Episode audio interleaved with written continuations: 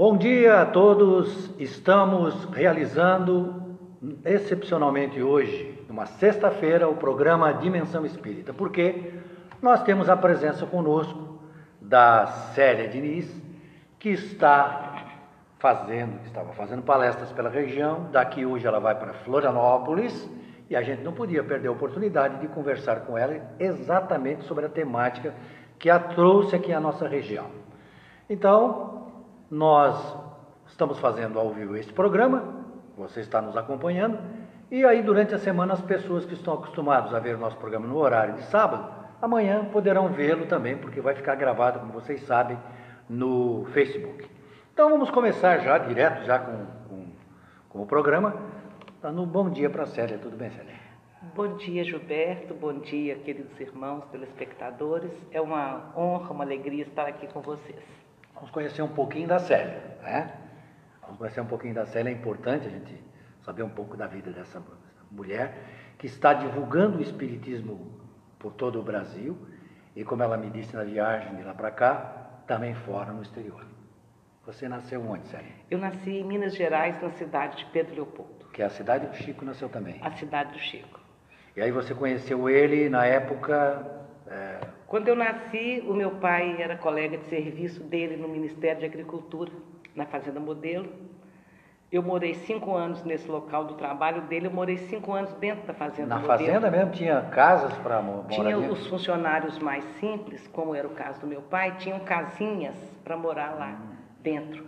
Então eu morei pertinho do escritório do Chico.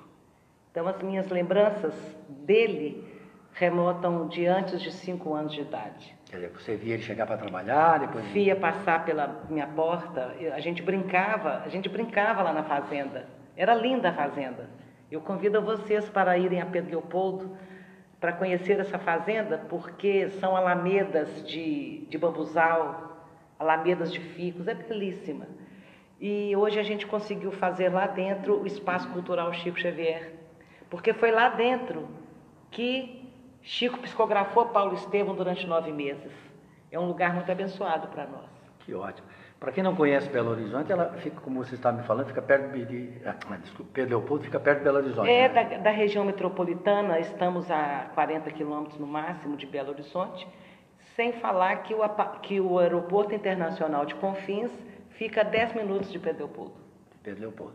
E Pedro Leopoldo de Uberaba para onde Chico for depois tem um torno de São- 500 a 600 quilômetros. Sim, é, porque Uberaba está no triângulo, está no narizinho de Minas, né? Naquele, no mapa está naquele nariz de Minas.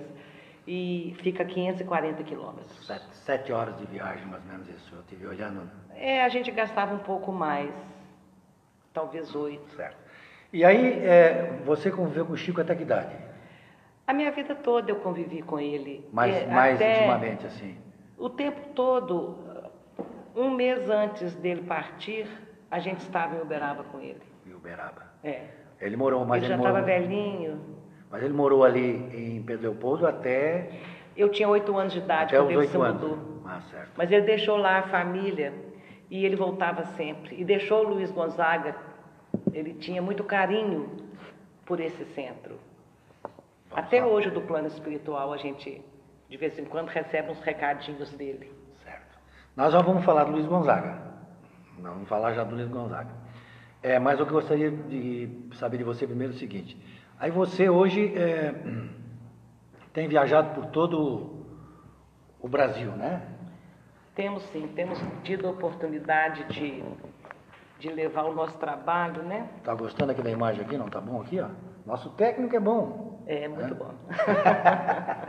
Mas quando eu me vejo, eu desanimo e fico querendo ir embora. Será que você podia tirar a imagem daqui? Então, vou tirar, já que tá aqui pro lado aqui, não vamos mais ver a imagem, não vai mais atrapalhar nós. E aí você tem tido a oportunidade de divulgar a doutrina, é isso, né? Temos tido a oportunidade de trabalhar, como muitos de nós, né, na divulgação da doutrina, no meu caso, principalmente no aspecto mais empolgante do Espiritismo, que é o ser o consolador prometido por Jesus. Ser o consolador prometido por Jesus. Então vamos falar do Centro Espírita Luiz Gonzaga. Vamos. Vamos lá. É, primeiro nome, né?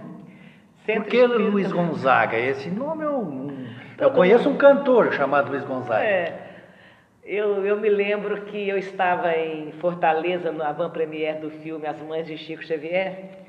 A, a jornalista da Rede Globo chega ao vivo, fazendo uma entrevista rápida, e me pergunta: Você vem do Centro Espírita Luiz Gonzaga?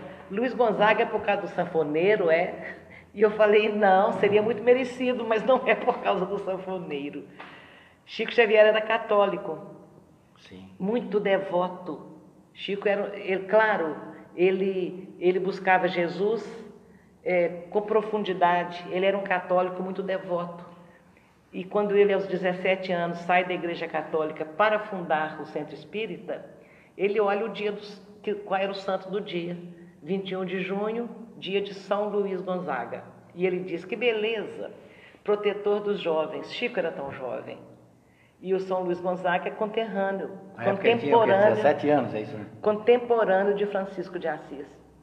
Com uma história muito parecida, que Luiz Gonzaga também abre mão do direito de progenitura, da nobreza, e, e- e renuncia a tudo aquilo e vai trabalhar por Jesus. Certo. Então, o Chico escolhe, acha que é muito bem escolhido o nome de Luiz Gonzaga para o centro. E o centro fica na casa que era que o Chico, que o Chico O, morava? nosso- como é? o- o Luiz Gonzaga funcionou em algumas sedes provisórias antes. É, uma senhora, uma senhora chamava Josefa Barbosa, ela oferece a casinha dela para fazer a reunião ali. Tudo na, naquela mesma rua, a dona Josefa. Depois, o salão de, um, de uma venda, de um armazém. Depois, a casa do irmão do Chico, para depois chegar na sede definitiva.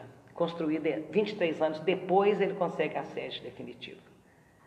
Então, o Luiz Gonzaga demorou 23 anos para ter uma sede definitiva.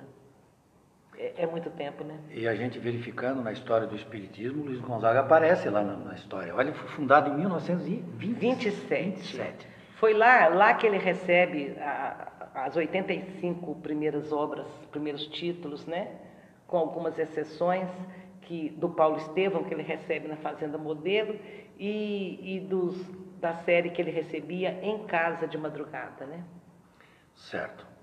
E que, é que eu ia perguntar mais com relação ao, ao- ao Centro Espírita?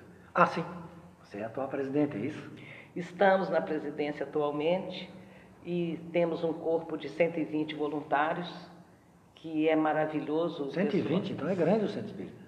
O nosso local de reunião, é, o nosso salão, cabe 150 pessoas, no máximo.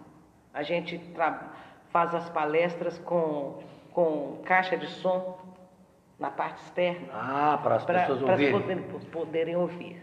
Certo. Mas o nosso centro não é grande geograficamente, mas é grande pelo número de voluntários abnegados à causa. Certo.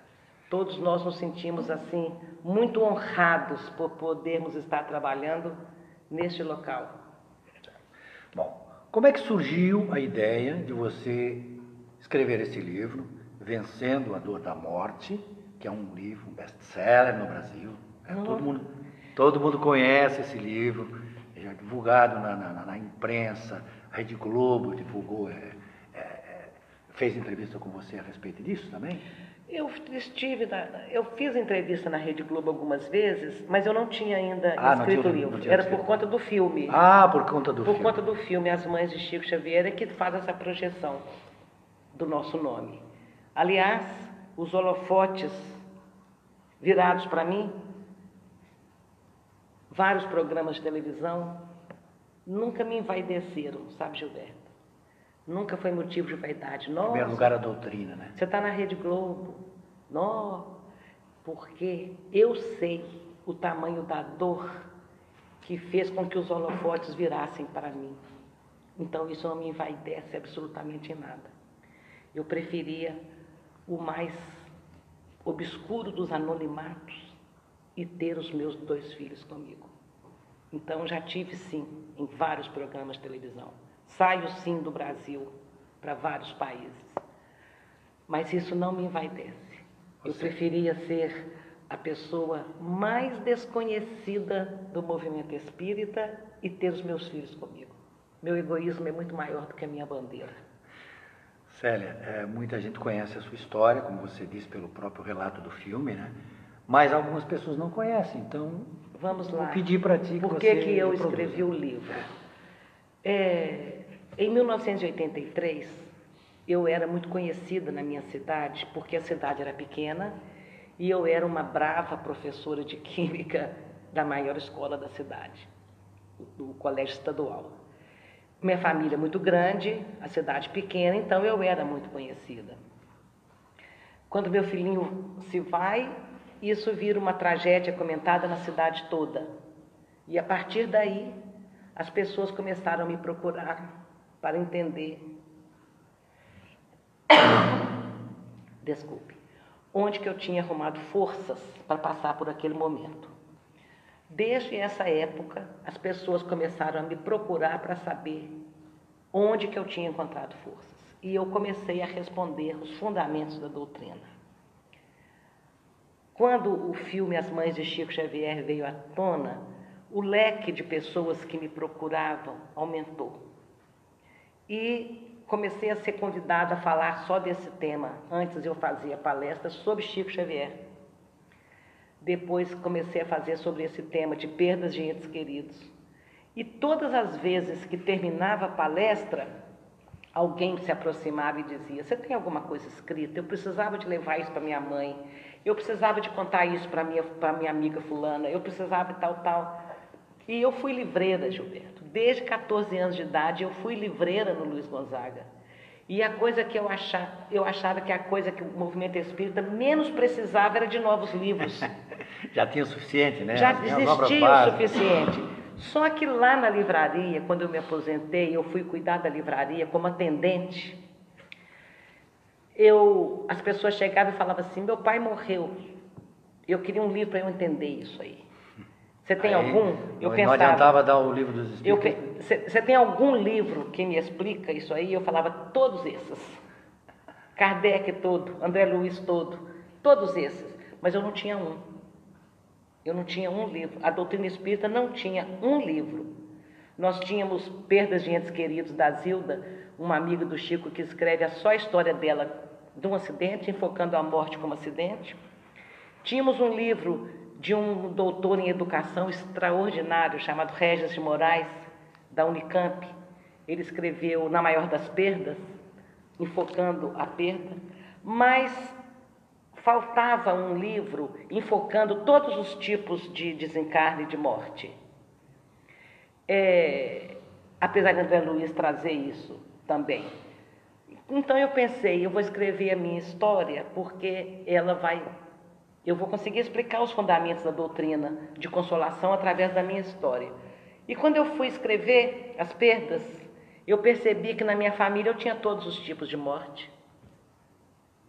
Eu tinha todos os tipos de morte, eu só não tinha suicídio nessa existência, mas eu tinha dois casos de, de, de espíritos que haviam sido suicidas no passado e colhiam agora. Estavam. E não tinha o caso de assassinato, mas eu tinha dois casos de atropelamento com morte, um assassinato sem querer. Então, quando eu me descubro ali com todos os tipos de morte, é que eu até assusto.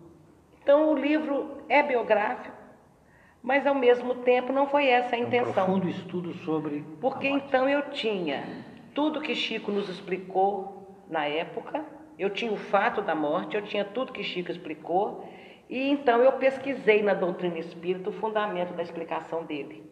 E ali então eu fundamento no livro todos os tipos de morte. O que, que a doutrina diz, explica, esclarece. Como a gente estava comentando, eu comentei com você, além desse aspecto de você poder abordar toda a doutrina, você ainda traz o seu depoimento pessoal, Exato. que é o que torna a coisa mais rica. E a, é participação, é diferente, né? e a participação do Chico. Então o no livro episódio. ficou muito rico. Ele ficou muito rico pelo conteúdo. E, e quando eu comecei a receber o feedback das mães, porque eu não escrevi esse livro para espíritas. Espírita está cansado de saber o que, que tem lá. Eu escrevi para as pessoas enlutadas que vêm buscar a doutrina em busca de respostas. E me surpreendi com, com o tanto que os espíritas acolheram a nossa obra é, achando interessante aquele compêndio com todos os tipos de morte, etc. Então, para mim, foi surpresa esse aspecto do próprio meio espírita ter acolhido e as pessoas que conheceram a doutrina através dessa leitura. Isso me encantou de uma maneira, eu fico tão encantada com o Espiritismo. Porque quando as pessoas me dão o feedback, esse livro salvou minha vida. Eu estava de mal de Deus, eu odiava Deus há 15 anos, li o seu livro e compreendi. Então a gente tem, recebe, recebe esses depoimentos sinceros e eu vejo encantada a beleza que é a doutrina espírita, porque o mérito não é meu, é da doutrina. Mas você poderia comentar, vamos, vamos, analisar os dois episódios. O primeiro episódio, como é que ele ocorreu e como é que você lidou com ele? Eu tinha 33 anos quando meu terceiro filho cai da garupa da bicicleta da babá e um ano após ele volta pelas mãos de Chico Xavier e me dá uma mensagem. Foi um, um ensinamento muito grande porque eu aprendi com Chico o outro lado do perdão. Ele me chama atenção para isso. Você perdoou a babá, minha filha? Perdoei. Você acha que fez muito? Você tinha que ter agradecido, porque foi dos braços dela que ele caiu e não dos seus. Você nem seu marido suportaria o remorso. Então Chico começa a me explicar aí que às vezes surgem aquelas pessoas difíceis na nossa vida que nos fazem mal, que nos tiram algo ou alguém, e a gente acha que a gente é muito magnânimo por perdoar, quando na verdade a gente tinha que agradecer porque a lei de Deus estava se cumprindo ali de alguma forma. E essas pessoas surgem como instrumentos cegos dessa lei. Então a gente deve agradecer porque elas estão proporcionando que aconteça algo que a gente planejou para acontecer ou permitiu o planejamento. Então, dentro desse aspecto, as pessoas difíceis na nossa vida são os nossos professores, realmente são os nossos professores. São mestres? São é. nossos mestres, né? São, são. Mas... Aí você entende por que, que Jesus mandou amar os inimigos. Porque o inimigo é aquele que está ali, na posição de cobrador de algo que você fez.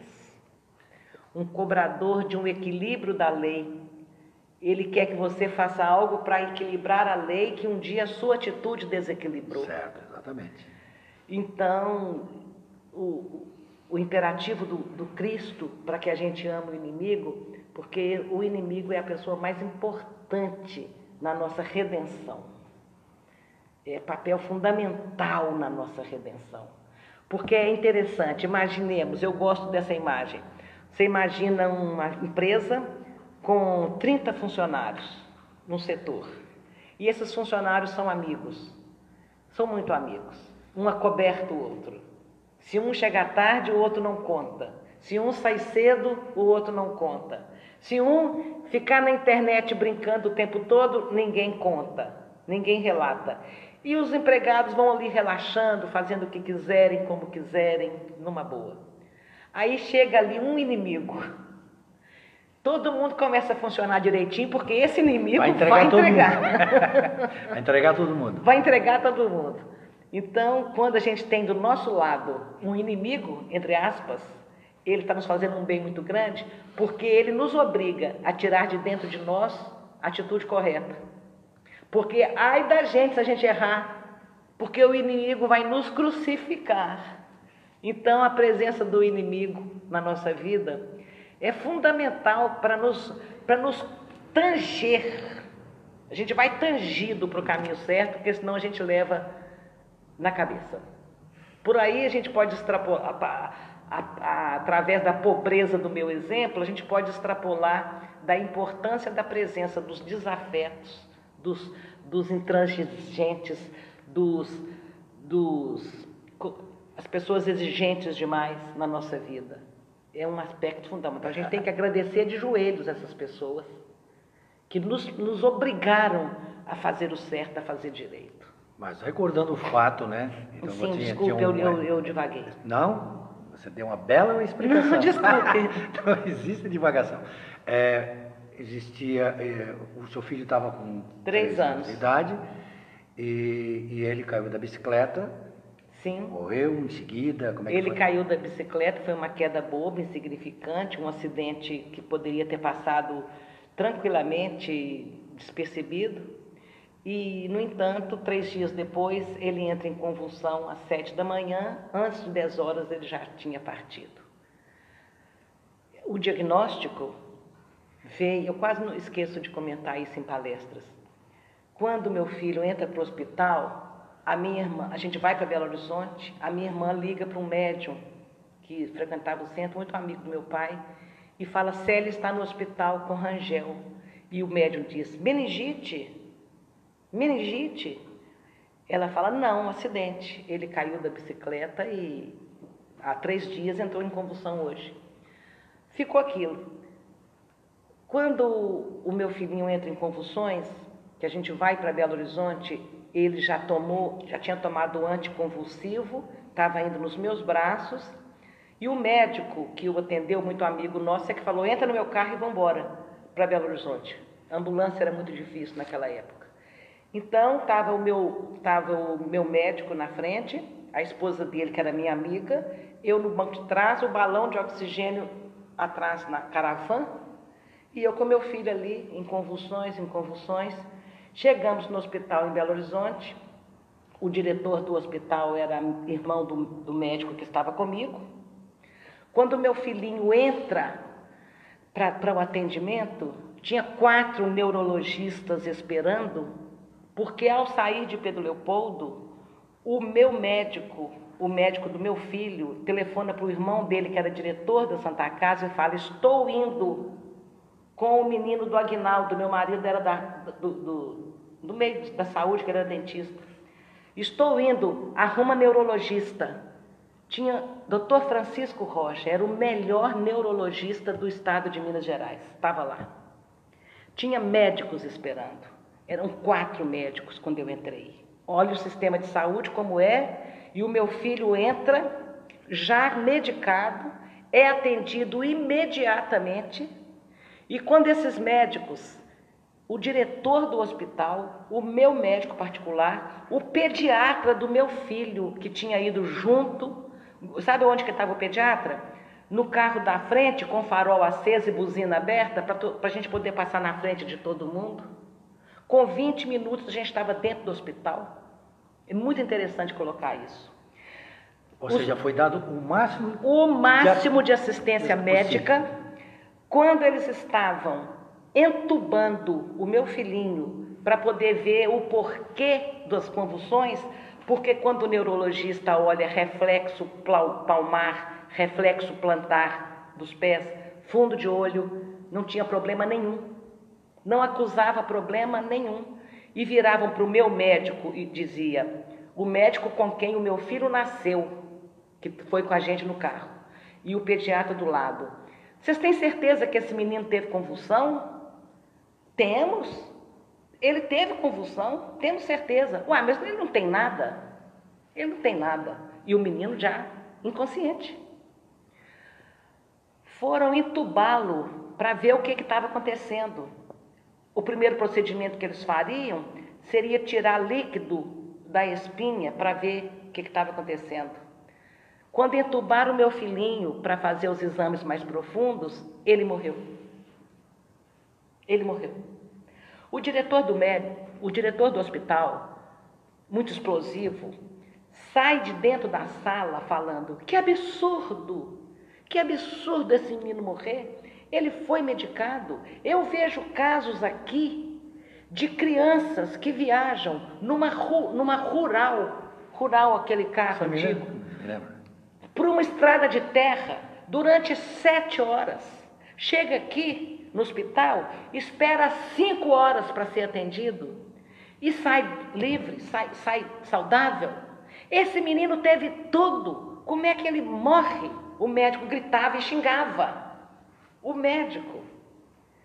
Então, quando eu digo para as mães que as leis de Deus não deixam a medicina salvar, quem tem que ficar, quem tem que partir? Como não deixa a medicina matar quem tem que ficar? Quem não está na hora de ir ainda. É. As leis não permitem, não existe uma morte por negligência médica. Não existe uma morte porque o sistema de saúde está sucateado e a pessoa ficou na porta do hospital esperando atendimento. Porque se ele tem um mérito, não vai acontecer nada. Não vai acontecer e isso não nos exime de sermos, Claro. de sermos cidadão e lutarmos por uma sociedade Sim, mais justa e equilibrada. Mas do escândalo, mas vai acontecer o fato. né? Mas no mundo de Deus existem injustiças, como morrer na porta de um hospital, mas não existem injustiçados. Então a medicina salva só quem tem que ser salvo e parte só quem tem que partir. Paira soberana vontade de Deus sobre o nosso sistema de saúde. Por isso a gente tem que ter a serenidade de não culpar ninguém, não culpar ninguém. E isso tem, isso tem acalentado quando nós desenvolvemos essa teoria no livro, isso tem acalentado muitos corações que culpavam o médico, culpava, ah, ele não queria operar e eu que falei opera, ah, é, eu não levei para operar a tempo, ah, eu não transferi para o hospital. Nada disso interfere. Nós devemos fazer o melhor de assistência médica para os nossos familiares, procurar o melhor até o último momento, porque a gente não sabe qual é a hora do último momento. Não devemos falar assim, ah, Deus é que sabe. Igual uma senhora disse ao Chico, Chico, eu estou com câncer e eu entreguei para Deus minha doença. E Chico disse para ela, ah, entregou minha filha, então lute pela sua saúde, que Deus quer você é lutando pela sua saúde e feliz por ter lutado. Você recebeu alguma explicação, alguma revelação a res- o que, que aconteceu para ele ser levado tão cedo?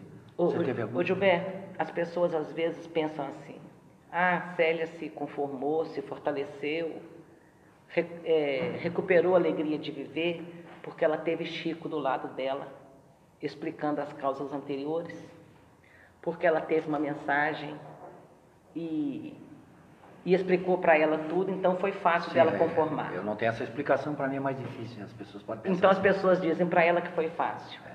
E eu gosto de dizer o seguinte: sim, Chico me explicou por que, que o meu filhinho veio para ficar tão pouco tempo e por que, que ele voltou tão cedo. Ele me explicou. O que, que eu posso dizer para todas as mães?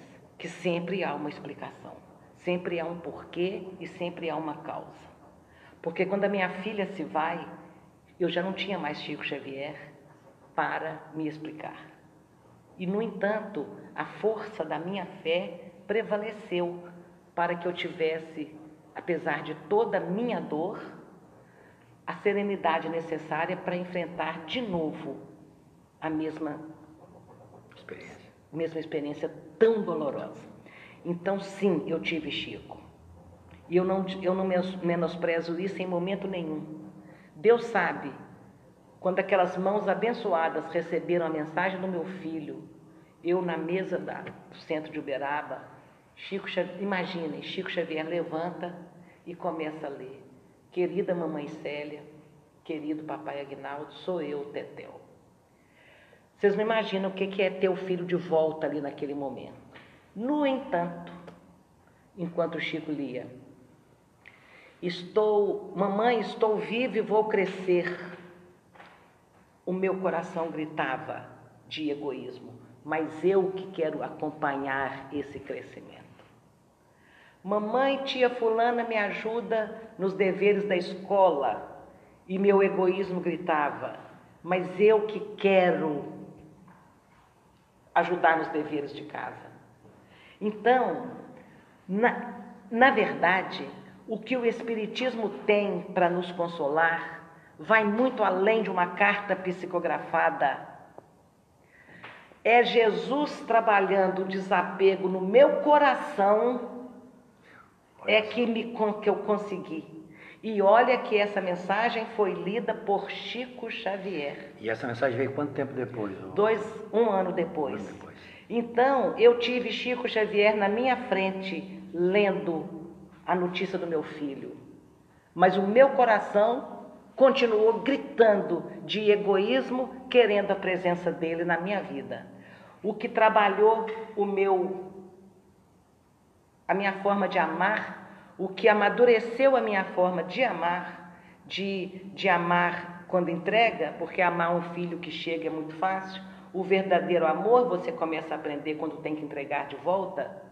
Este trabalho não foi feito pela carta, foi feito pelo Evangelho de Jesus dentro do meu coração.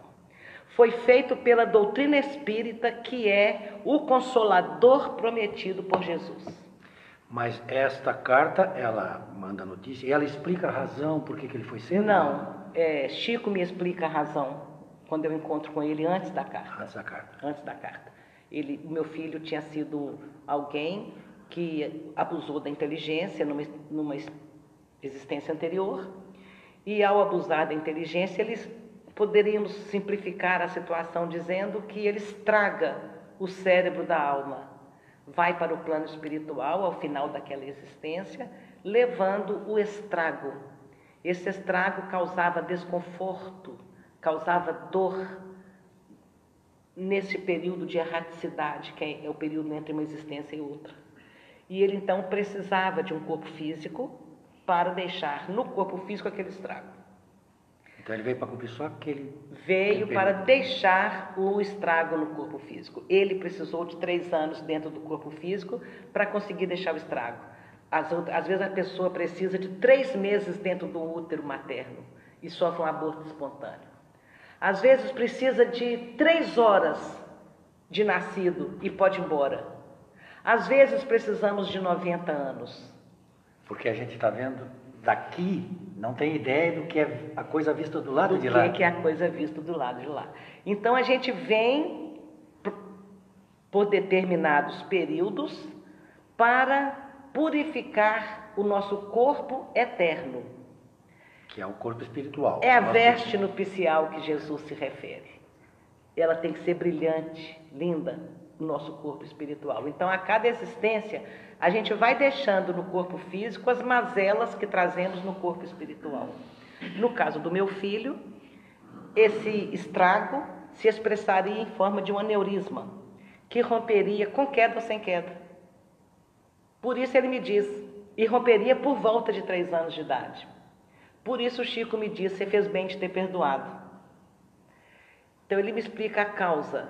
E outra, outra, outro fato fundamental que eu gosto de contar para as pessoas é o Chico me descreve a brincadeira dos meus filhos na sala da minha casa, onde jogavam todas as almofadas no chão e ficavam pulando cambalhotas. As crianças ainda fazem isso. E o Rangel, com três anos de idade, ficava pulando com a irmãzinha de quatro anos e meio, a Mariana, e o irmãozinho de seis anos. Ficavam os três pulando. E Chico nos contou que o nosso, o meu pai, desencarnado há quatro anos, ficava nessa brincadeira, nessa hora, como um enviado das leis de Deus, segurando a cabeça do meu filhinho, para ele não bater a cabeça no chão e morrer antes da hora. Olha essa expressão. Antes da hora.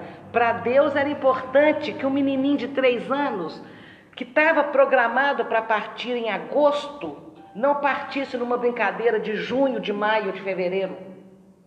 Para Deus era importante. Então, eu desenvolvendo este fato, esse é o fato que Chico me relata. Eu pego este fato e pesquiso na doutrina espírita as leis que regem as nossas vidas nos dois planos da existência não permitem que nós nos matemos uns aos outros atabalhoadamente. Ninguém morre antes da hora quando esta morte é causada por terceiros. Você pode se matar antes da hora. Sim. Ostensivamente através é do suicídio. É responsável por isso, vai responder por você se matar antes da hora, né? Você vai ser responsável por isso. Você está falando um terceiro quando é o causador quando, da nossa, da nossa É, morte. a gente também pode se matar antes da hora porque a gente se alimenta mal, tem uma vida sedentária, se entrega a suicídio tristeza. voluntário que se chama, né? Chico Xavier chamava de os pequenos suicídiozinhos diários. A gente pode ir embora antes da hora. Quando nós mesmos nos levamos, mas ninguém nos mata antes, Antes da hora. Não Porque tem bala perdida, então? Não existe bala perdida. E eu peço perdão a todos os pais, a todos os familiares tiveram das filhos mortos. vítimas pelo- de bala perdida. Porque é é muito doloroso a gente ver uma tragédia de um filho e pensar assim: isto aqui é resultado de um plantio de uma vida anterior. Isso não consola em nada, gente.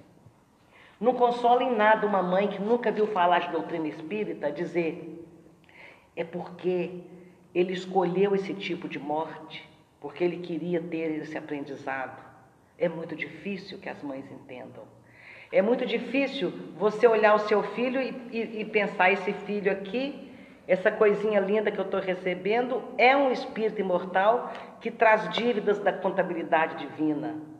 E isso, isso que aconteceu agora só aconteceu para ele equilibrar de novo algo que um dia ele desequilibrou nas forças do universo. E a gente escolhe o tipo de morte, é isso? A gente escolhe o tipo de morte ou alguém escolhe por nós para nos ajudar. E qual é o significado desse? O significado é que o tipo de morte é a última lição que a Terra Talvez nos a mais oferece. importante, né? A mais importante, eu não sei se é a mais importante, Mas mas, é uma é das mais- muito, muito importante, importante. Porque veja, quando você tem uma experiência quase morte, você se modifica totalmente. Você redimensiona seus valores, você redefine o que é importante para você na sua vida. Você tem uma outra visão de vida quando você passa por uma experiência de quase morte, quando você sofre um, um acidente e sai ileso, quando você sofre um infarto e sai do hospital, você se modifica. Eu passei Só por isso. por isso. Só por essa. Imagina quando você morre. Quando você quase morre, você se modifica. É, imagina imagina, quando- quando... você morre mesmo. A modificação. Então, a o gênero de morte tem muito a nos ensinar. Por isso que a gente escolhe determinados gêneros de morte. Para receber Então essa está última tudo lição. dentro das leis divinas, não Tudo tem nada dentro. fora. Deus, Deus está tomando conta de tudo através de suas leis. E ele não escolhe com o dedo acusador, você morre de avião, você morre atropelado, você morre de bala perdida. Jogando um dado, assim. Não, Deus não faz isso. Deus não é um carrasco que distribui bênçãos para um e castigo para outros. Deus não é um carrasco que fala, você vai morrer velhinho, é, rodeado com seus familiares, com todo o cuidado do mundo. Quando você já estiver cansado de viver aqui na terra, você vai embora como um passarinho. E você não, você aos 20 anos vai levar um tiro no meio da testa e vai cair morto na rua. Não, Deus não faz isso. E você vai ser atropelado e vai ficar 20 anos sofrendo na cama. É, ou Tem- você vai pegar o carro embriagado, vai dirigir e vai morrer, e alguém vai chegar no enterro e vai dizer para sua mãe: foi Deus quem quis. Foi não. Você até relatou uma- um episódio Foi, não. relacionado com esse de morte de acidente, de uma mãe que reclamou que naquele dia que ela não foi atender, Sim, É, eu conto isso no livro. É uma médica de, Reci- de Aracaju. Eu acabei de fazer a palestra sobre perda de entes queridos. Eu não tinha o livro ainda para explicar por que, que eu escrevi o livro. Foi por isso, sabe? Eram conceitos demais para você explicar em 40 minutos de palestra. Igual eu dizia que eu peço perdão às mães, depois você me lembra para voltar nesse caso dessa médica. Mas eu peço perdão às mães das vítimas porque elas foram violentadas no seu sentimento mais sublime, que é a saúde do filho. E elas viram o filho receber uma bala perdida, ou um pai receber uma bala perdida, e elas acharam aquilo aparentemente muito injusto muito injusto e sofreram muito por causa disso, e nós temos que fazer com que não existam balas perdidas. Claro. que temos que fazer, mas a certeza que eu gostaria de levar a cada uma delas é que mesmo que elas não compreendam agora, um dia elas vão compreender. A bala não foi dirigida ao acaso. Não existe acaso nas leis de Deus. As leis de Deus não comportam o acaso. Então não é por acaso que alguém surge na nossa vida e passa o carro por cima de nós. Não é por acaso que uma bala perdida nos atinge. Eu gosto de figurar assim, imaginar que o Chico veio com toda aquela sua missão. Eu brinco assim com, meu, com as pessoas no meu grupo, por exemplo. É, imagina o seguinte: o Chico vem com aquela missão maravilhosa que ele tinha, e de repente ele está passando lá pelo bairro, vem uma bala perdida e mata ele. O que, que te parece isso? É, é um, um absurdo aí. Ah, é verdade, é. Mas, e isso que funciona com ele, funciona com todas as pessoas. Está tudo dentro da programação. Mas com relação à médica, aquela história. A médica, a médica, eu digo que não existe o acaso. Eu digo que Chico me mandou agradecer a babá, que foi o instrumento cego da lei.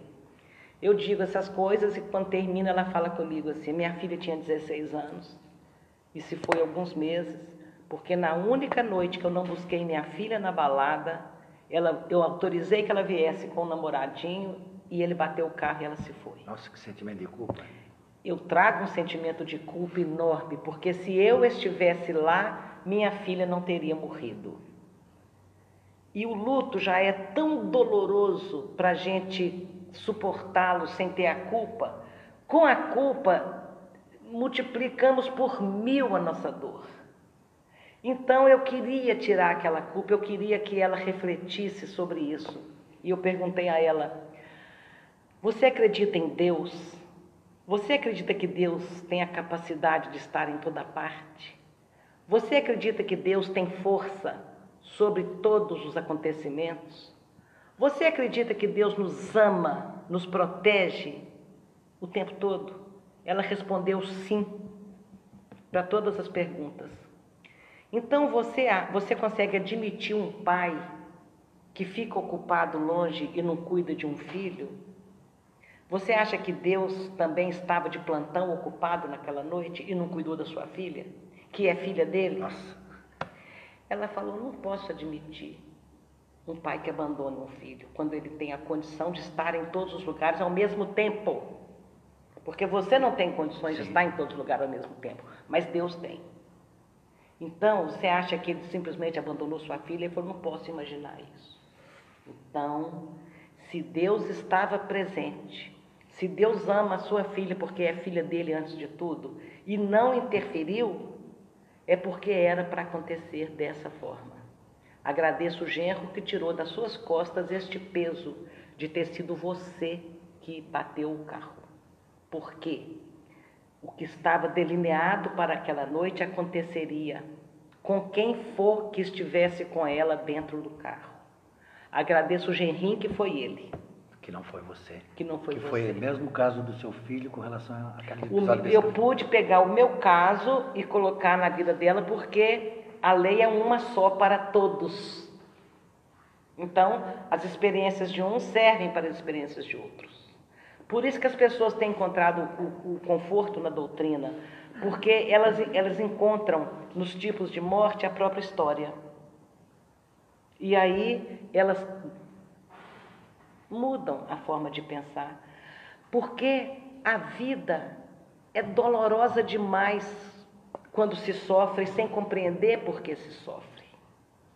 Quando o sofrimento nos acolhe sem a gente saber por que está sofrendo, isso é extremamente doloroso. Agora, quando você sabe por que sofre, você sofre, continua sofrendo do mesmo jeito. Só o que é sofrimento é muito, vai continuar, só que a maneira de você encarar o sofrimento é, é muito mais suportável, ele diminui. É como eu falar para você, você vai pagar aqui a prestação de R$ 1.200 todo mês. Você vai ter que vir cá e pagar essa prestação durante um ano. Você fala, o que, que eu estou devendo? Não estou devendo nada, não comprei nada. Não, você vai ter que pagar. Ou então você falar para um prisioneiro, você vai ficar 30 anos dentro. Um juiz falou isso comigo. Você vai ficar 30 anos preso. E o prisioneiro vai perguntar, mas por quê? Não interessa. Se você precisa de ficar 30 anos preso. Que revolta. Que revolta do prisioneiro por não saber por que está preso. Por que está cumprindo uma pena. Que revolta do que vai pagar uma é obrigado a pagar uma prestação sem saber o que foi que ele comprou. Então isso é sofrer sem conhecimento de causa. E a doutrina espírita nos dá, nos explica a causa do nosso sofrimento. Então, essa doutrina maravilhosa que nos ensina por que sofremos, nos traz um ganho extraordinário, que é conseguir ver Deus mesmo através das nossas lágrimas. Porque quem não entende a causa do sofrimento, não consegue ver Deus nas desgraças, entre aspas, da vida. A pessoa diz assim: Deus foi muito bom para mim, meu marido estava desempregado e conseguiu um emprego. Então Deus está sendo ruim para quem não consegue? Deus foi muito bom para mim porque eu sofri um acidente e saí ileso. Então Deus está sendo ruim para aqueles que pereceram no acidente? A gente chega num ponto de eu dizer. Fui, eu fui no médico é, recentemente, faz, fiz todos os exames, aí ele pegou os exames, olhou e disse assim: agradece a Deus porque está tudo certo. Aí eu pensei assim: e para aqueles que ele lê o exame que não está bem, como é que ele diz? Xinga Deus. Deve a ser. culpa é de Deus. Deve ser, né? Entendeu? É. A gente diz assim: Deus foi tão bom para mim que eu estava atrasadíssima e consegui uma vaga para estacionar logo que eu cheguei. Como se Deus fosse manobrista de E estacionamento. eu vejo aqueles que se salvam de, de, de- de acidente de avião, morre todo mundo. Aí, Deus é, Foi bom Foi demais. bom demais para mim. Olha, na hora na- que eu ia embarcar no avião, veio uma, uma coisa e ele não deixou embarcar. Então, sabe o que, que significa isso? São as nossas preces decoradas, onde a gente não para para pensar no que está falando. Todos os dias a gente reza dizendo: Seja feita a vossa vontade. Mas a gente só consegue ver a bondade Desde de que Deus. seja de acordo com a minha. A vontade. gente só consegue ver a bondade de Deus quando a nossa vontade é que é feita. Só quando a gente ganha o jogo. Aí, é, é, falar em jogo, eu, eu, eu, eu, eu tenho um amigo lá em Florianópolis, Miguel Livramento, que ele dizia assim, engraçado, né? O jogador quando faz a bola diz, agradeço a Deus. Ah, mas por que Deus ajudou ele não ajudou o goleiro? Não ajudou o goleiro. Ah, pega a bola. Não, É, não então eu lembro, eu lembro então também que as pessoas fazem feitiço, fazem mandinga para ganhar o jogo, e se mandinga ganhasse o jogo, o campeonato baiano acabaria empatado. Empatado, é verdade. Porque todo mundo estaria.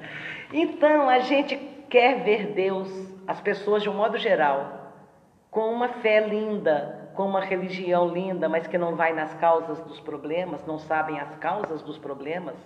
Essas pessoas amam o Deus que faz o que a pessoa julga que é um bem, mas nós não sabemos o que é o bem. O mal, às vezes, é só um bem a longo, se olhado a longo prazo. O próprio Chico passou por problemas, passou por sofrimentos também né, na O vida próprio. Cristo, O próprio Cristo, né?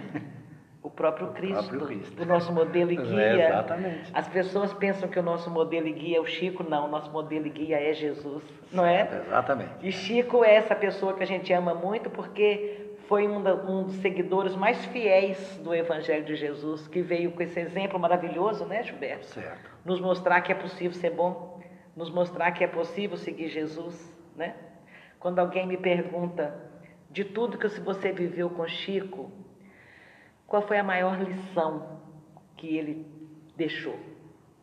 E eu busco na minha memória tudo que não aprendi, tudo que não consegui guardar, e tudo que guardei e tudo que aprendi, mas eu fico pensando que um dos grandes das grandes contribuições de Chico na minha vida foi a maneira como ele me amava. Vou generalizar. A maneira como ele nos amava a todos. Chico não amava o presidente de centro mais produtivo e equilibrado mais do que ele amava o mais desequilibrado dos obsedados que chegavam lá. Todos éramos amados, independente dos nossos defeitos, dos nossos limites, das nossas dificuldades. Então Chico nos amava com aquele amor incondicional. Eu chegava lá com o coração despedaçado, ele poderia até pensar: poxa, ela nasceu numa família espírita, ela já podia estar melhor, ela já podia ter seguido em frente. No entanto, ele podia até pensar essa, essa crítica, essa análise, mas ele abria os braços e dizia: Ô oh, minha filha, como está doendo no nosso coração a saudade do filhinho, não é? Ele falava no nosso coração. No nosso, com os olhos lacrimejando. Ele chorava a nossa indigência espiritual como é que ainda sofre, se compreende tudo. Ele chorava com a gente e nos abraçava e nos aceitava com os nossos limites. Porque eu abro um parênteses para dizer que nós espíritas consolamos os outros numa, numa empatia ao contrário. A gente chega perto de uma mãe enlutada e diz: você tem que conformar porque a morte não existe, você tem que conformar porque isso é um planejamento reencarnatório, você tem que conformar porque você que pediu para passar por isso, você tem isso ao dedinho, você tem isso, você tem aquilo, a gente está ali cheio de exigências, colocando, querendo que a pessoa reaja de acordo com o que nós sabemos. E nós estamos estudando essas leis há mais de 20 anos. Sim, aquilo que nós sabemos, mas não, também não estamos sentindo, porque a gente está fora do problema. A gente não está passando pela experiência. Não, veja, eu estava sentindo. Ah, sim. Certo? Ah, eu sim. senti. Ah. Então eu senti. Aí eu chegava perto de uma mãe e dizia: Você precisa de conformar. Ah, sim, sim, agora Porque você é, que pediu, você é, tem que saber que isso foi uma colheita, porque a morte é uma libertação, porque papapá. Peraí, eu estava jogando em cima dela conceitos que eu levei 20 anos para aprender. entender, certo. E eu então queria a empatia ao contrário, em vez de eu me colocar na indigência dela, Entendi. No lugar dela, dos conceitos espíritas, eu queria que ela se colocasse no que eu sei Exato. e reagisse de acordo com o meu, Entendi agora. com o meu conhecimento. Entendeu? E Chico não. Chico sabia tudo e, E por isso que ele abraçava as e pessoas. no entanto, ele se colocava no lugar da minha ignorância espiritual. Como está doendo, minha filha, a saudade do filhinho, não é? Isso é muito interessante. A gente tem que lembrar disso quando for acolher quem está em sofrimento. E além dessa experiência que você teve com o primeiro filho. Eu, eu gostaria só de, de, de completar. Mulher fala demais, Gilberto. Não, mas Você já devia saber disso, Não, não como fala. entrevistador.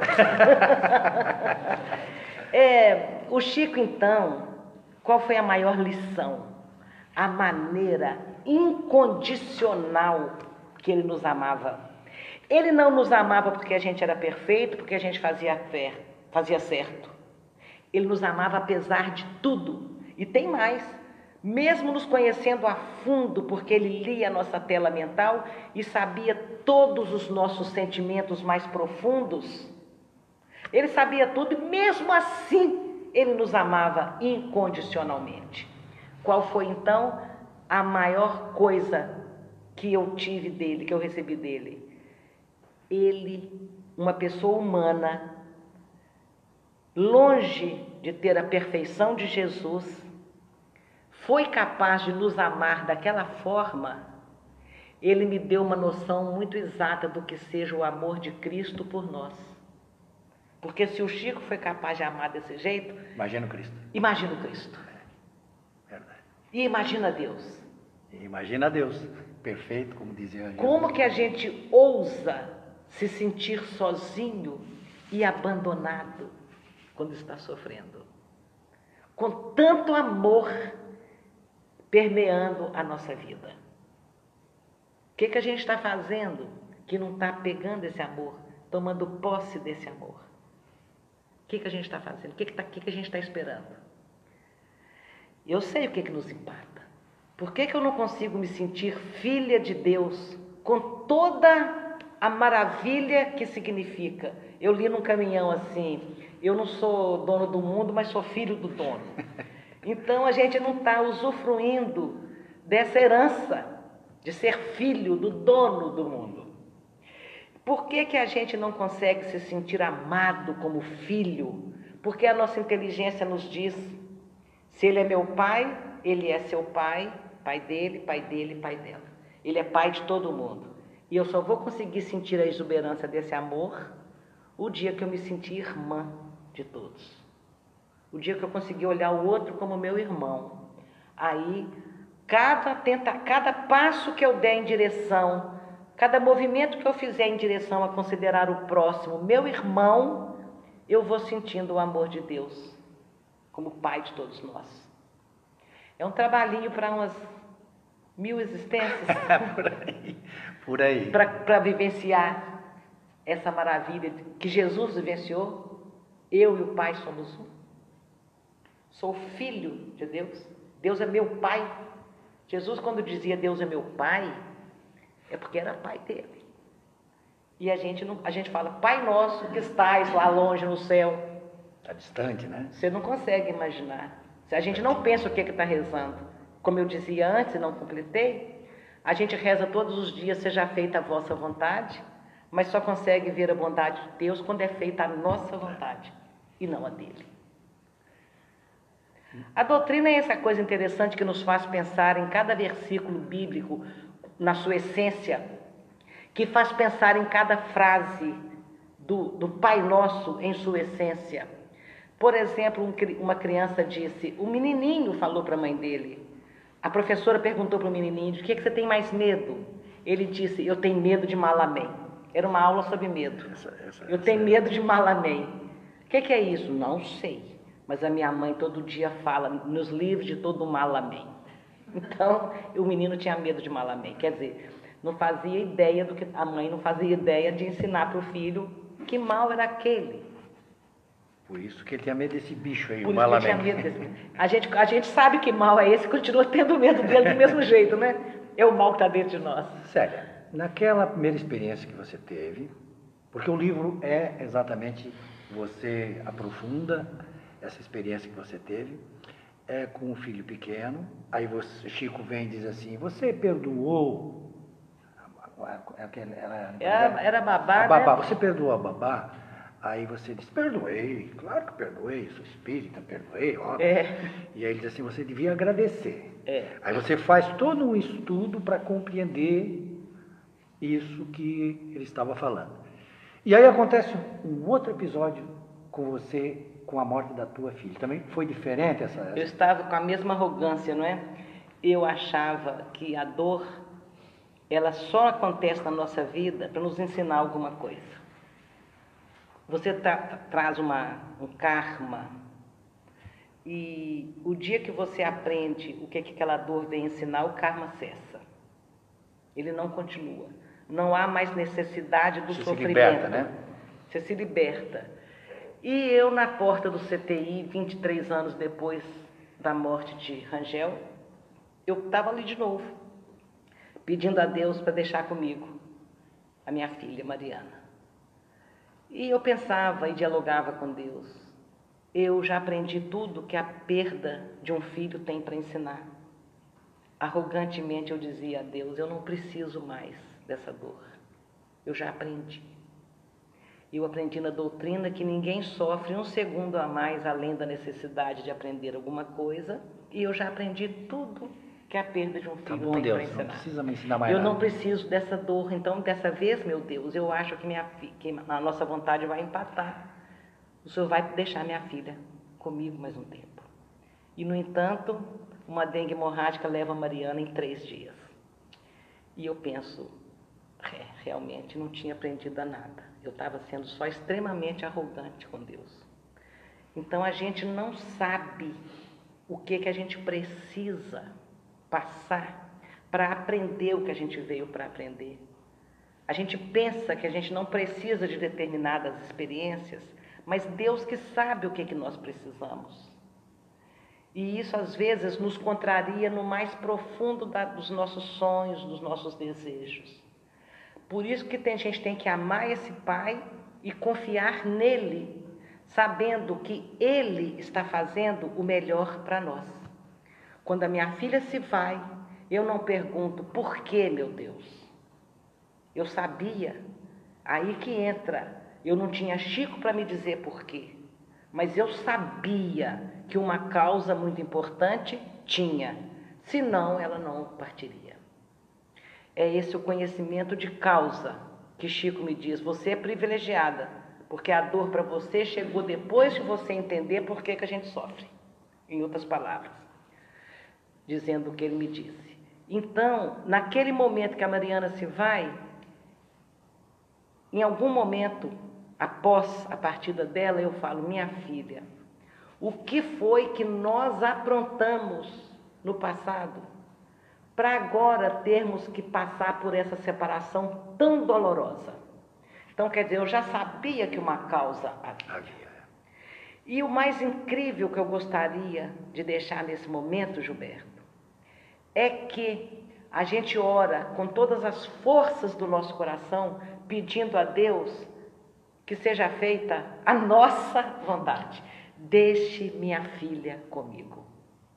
E Deus não pode nos atender, porque há um planejamento anterior, como diz. Porque Ele sabe o que é melhor para nós. Como também. diz, há um pedido anterior. Eu vou fazer uma, uma, um parênteses de novo, que eu me lembrei de um caso de um senhor que disse ao Chico: Eu estou com câncer nos, nos rins, Chico. E eu queria ver o que que Emmanuel, doutor Bezerra, pode fazer para me curar. Eu quero me curar. E Chico falou: Vamos aguardar o que que Emmanuel diz. Depois Emmanuel diz e Chico fala: Olha, Emmanuel manda te dizer que não será possível te curar porque tem um pedido anterior pedindo a doença. Quem é que fez isso, esse pedido? Você mesmo antes de nascer. Então, às vezes a gente pede uma coisa e Deus já está atendendo ao pedido anterior. Que é, claro, a, a, a mente mais ampla, você estava no mundo espiritual. A mente mais ampla no mundo, espiritual, você vê a dor, o sofrimento, é, a morte de outra forma. É. Então, eu pedia naquele momento que deixasse a minha filha comigo.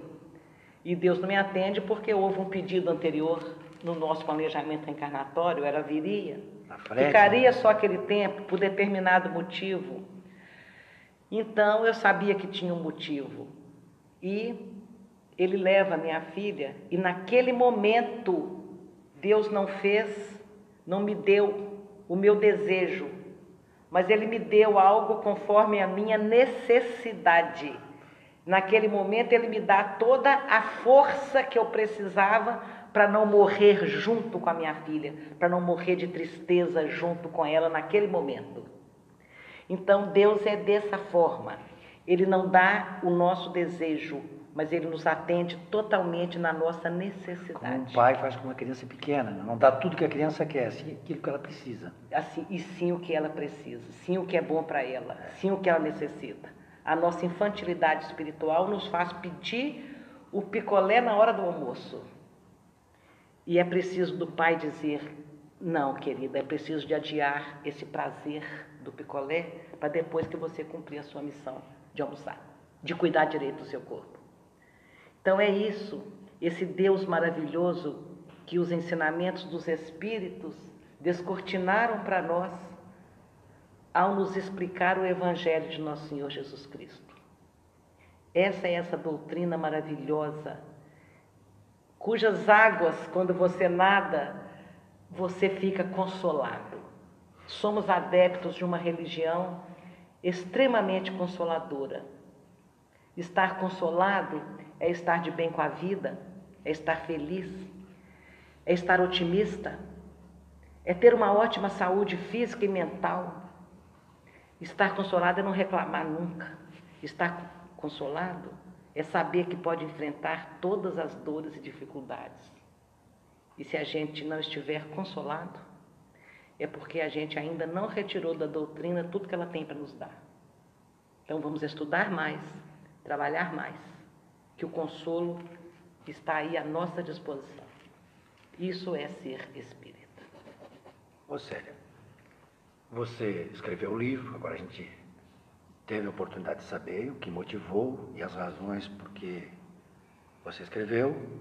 O livro foi divulgado e você tem sido convidada a falar sobre esse tema no Brasil inteiro. Podia falar um pouquinho sobre isso, os lugares que você tem ido, o que que as pessoas que vão lá, quando vêm falar com você, pedem explicação para alguma coisa? Todas as pessoas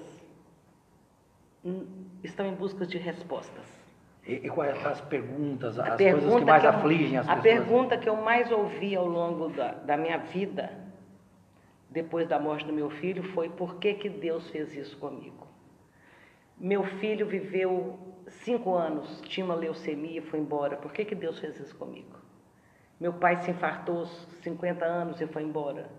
Por que, que Deus fez isso comigo?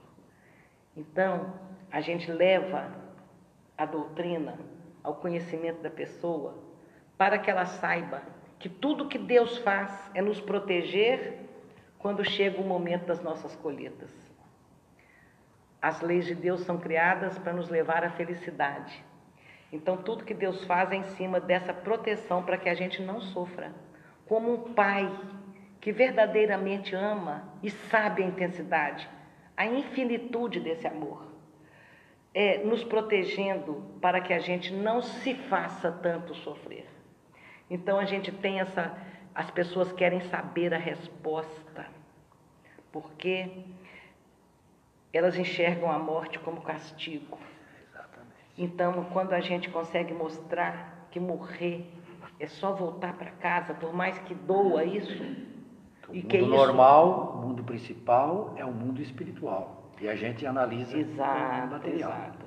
Por mais que sofra a ausência física dos nossos entes queridos, e essa é uma das maiores dores do mundo, por mais que a gente sofra, a gente por mais que a gente. Eu estou lembrando de uma outra história, então, depois conta. eu vou contar. É.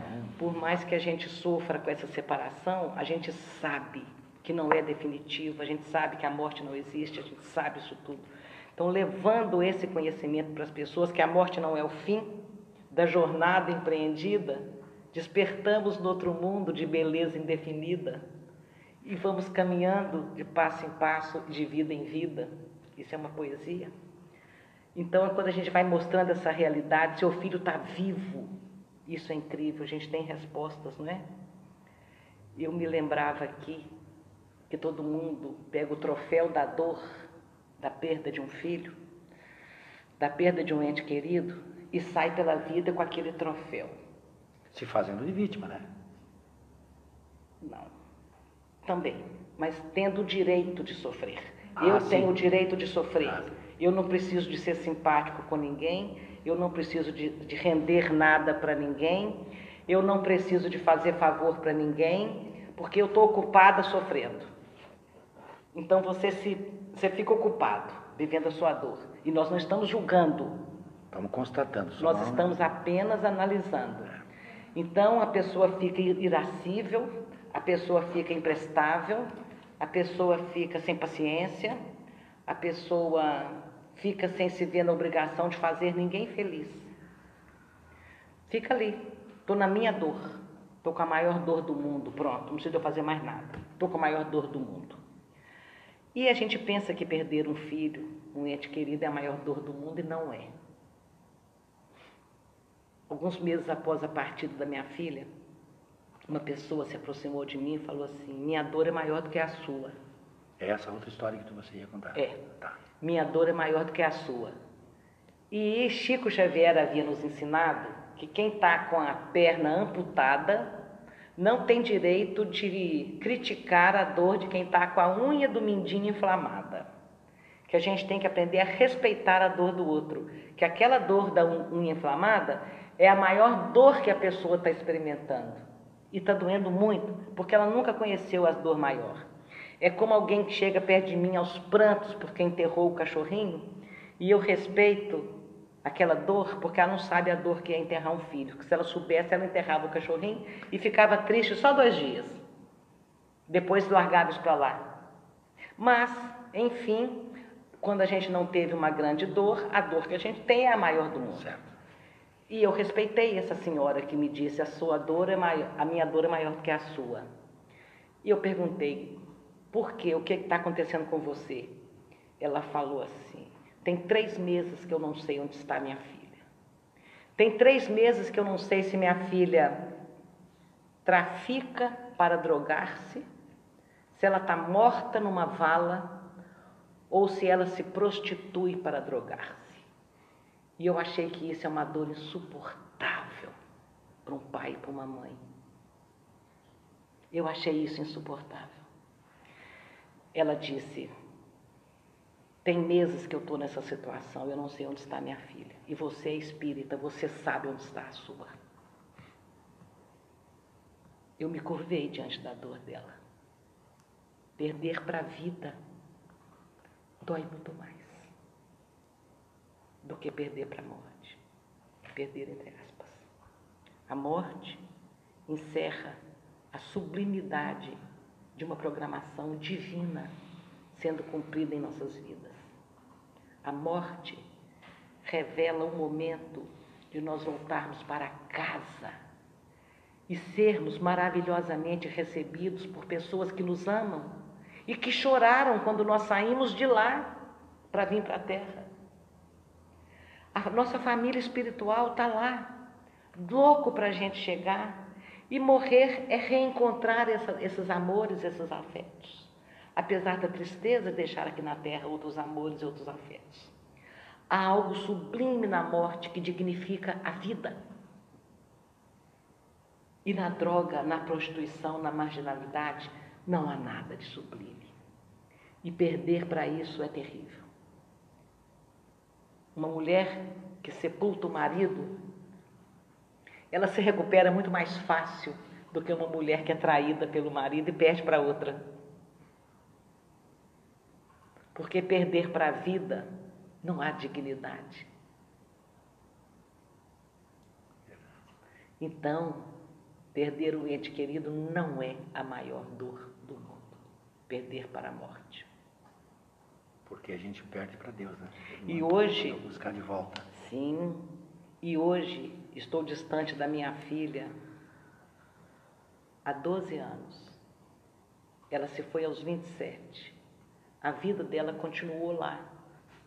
E hoje, por mais que seja linda a vida aqui na terra, por mais que seja abençoado esse orbe que Deus nos deu para matricularmos nessa escola abençoada, por mais que seja maravilhoso tudo que pode acontecer aqui na terra, eu sei que a minha filha está mais feliz lá do que se estivesse aqui. Os problemas que os nossos jovens encontram hoje no Brasil, quando eu me deparo com aquela geração nem-nem, que chega na casa espírita reclamando de depressão, é aquele jovem que nem estuda mais porque já formou e nem trabalha porque não tem, não tem emprego. Ele está vazio, ele está desesperado. Ele não sabe o que ele faz com a vida dele. No mundo espiritual não tem desempregados.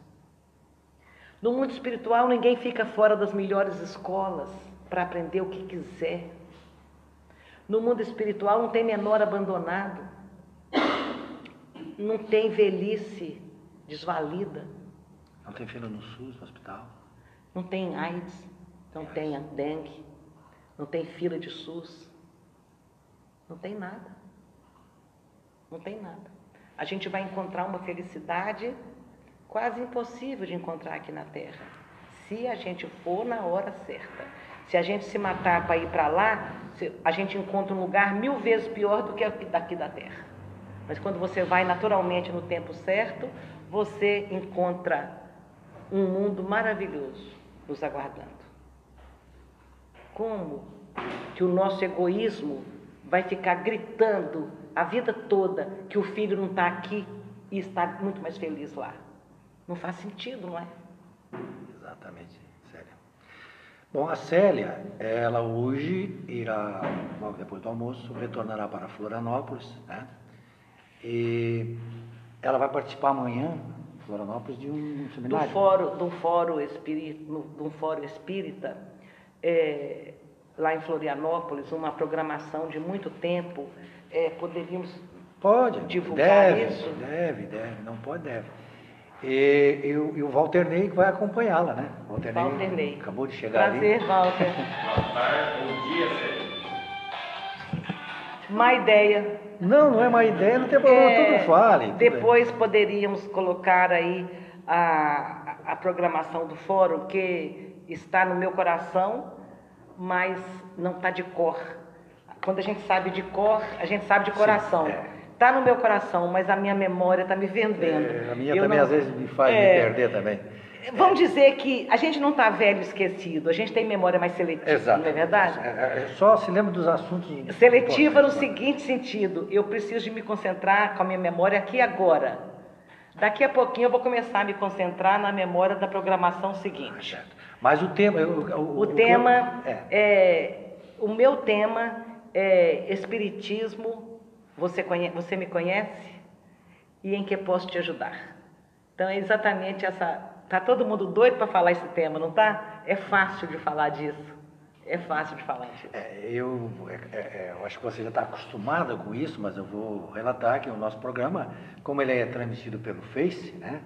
Os internautas, as pessoas que acompanham pelo Face, ele tem ali uma média, o número de pessoas que está acompanhando ao vivo. E nós estamos batendo agora o nosso recorde de todos os tempos da, de nossas das transmissões com esse programa que nós não anunciamos assim, né? Foi de última hora. E mesmo assim, as pessoas estão nos acompanhando ao vivo. Com certeza, muita gente também vai nos acompanhar. Mas aproveitando. Querido, esse mérito não é meu e não é seu. É da doutrina. Esse mérito é da doutrina é o que eu, nós lembramos do esse mérito é do aspecto consolador da doutrina.